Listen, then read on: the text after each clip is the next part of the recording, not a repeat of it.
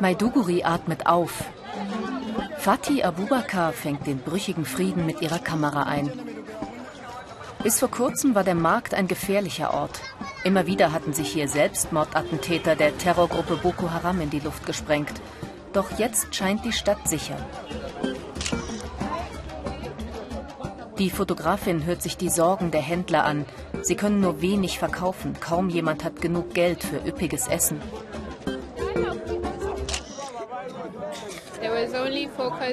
Ich bin Fotografin geworden, weil ich nie ausgewogene Geschichten gesehen habe. Alle haben sich immer nur auf den Horror und die Anschläge konzentriert und alles Schlechte, was dieser Stadt widerfahren ist. Ich will eine Art Gegengeschichte erzählen zu dem, was die Medien berichten. Die Märkte sind voll, trotzdem hungern Menschen in Maiduguri. Das weiß auch Fatih. Die Kontraste sind schwer auszuhalten, auch für uns.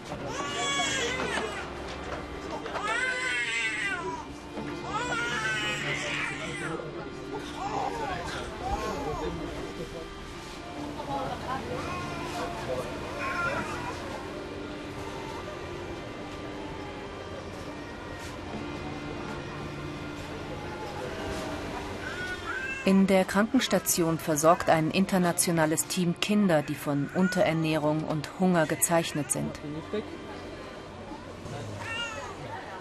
Der 14-jährige Abu Bakr Mohammed ist schon seit fast einer Woche mit seiner Mutter hier. Wir haben einfach kein Geld, wir leben von der Hand in den Mund, oft haben wir gar nichts zu essen.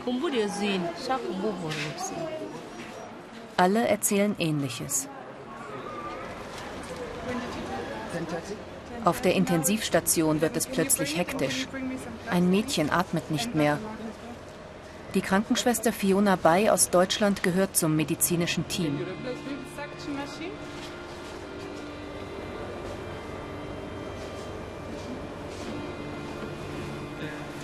Zu spät. Innerhalb einer Stunde stirbt bereits das zweite Kind. Im Moment sieht es nicht so aus, als wenn da irgendeine Besserung wäre. Ganz im Gegenteil, wir kriegen einfach immer, immer mehr Kinder, immer jeden Tag steigt die Anzahl. Wir haben eine Intensiv, die geplant war für zehn Betten. Wir haben inzwischen erweitert auf 15 Betten. Wir haben Tage, an denen in zehn Betten jeweils zwei Kinder liegen. Und gleichzeitig sehen wir hier aber auch einfach eine katastrophale Situation, was die Gesundheit der Menschen selber angeht, weil die oft einfach auch viel zu spät kommen. Unermessliches Leid für den Vater des kleinen Mädchens.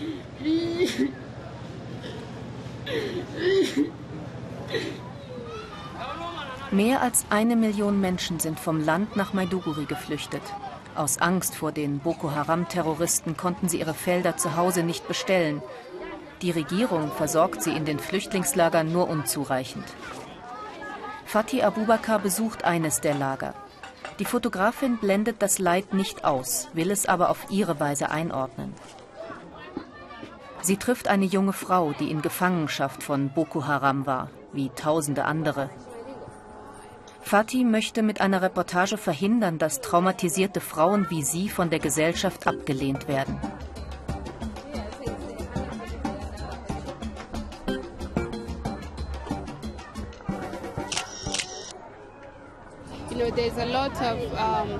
Uns steht ein langer Heilungsprozess bevor und wir müssen viel wieder aufbauen. Aber ich möchte den Menschen zeigen, dass wir diese Ausdauer haben.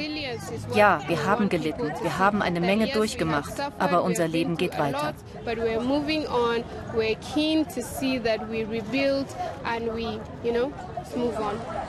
Jeder Tag ist eine Gratwanderung zwischen Frieden und den Folgen des Krieges.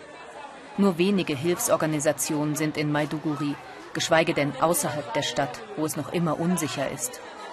Jeden Tag kommen um die 1000 Menschen in die Ambulanz der Hilfsorganisation Ärzte ohne Grenzen. Hier zahlen sie nichts, im Gegensatz zu den staatlichen Krankenhäusern. Geld für ärztliche Hilfe ausgeben, das kann sich kaum jemand leisten. Jedem Kind wird der Armumfang gemessen. Rot heißt schwere Unterernährung. Sie bekommen sofort eine kalorienreiche Erdnusspaste.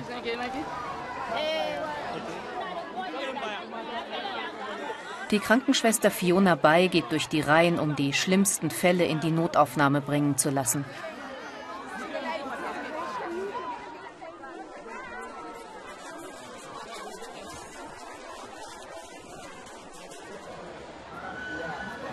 Zu allem Überfluss ist gerade auch Malaria-Saison zusammen mit Hunger oft eine tödliche Kombination.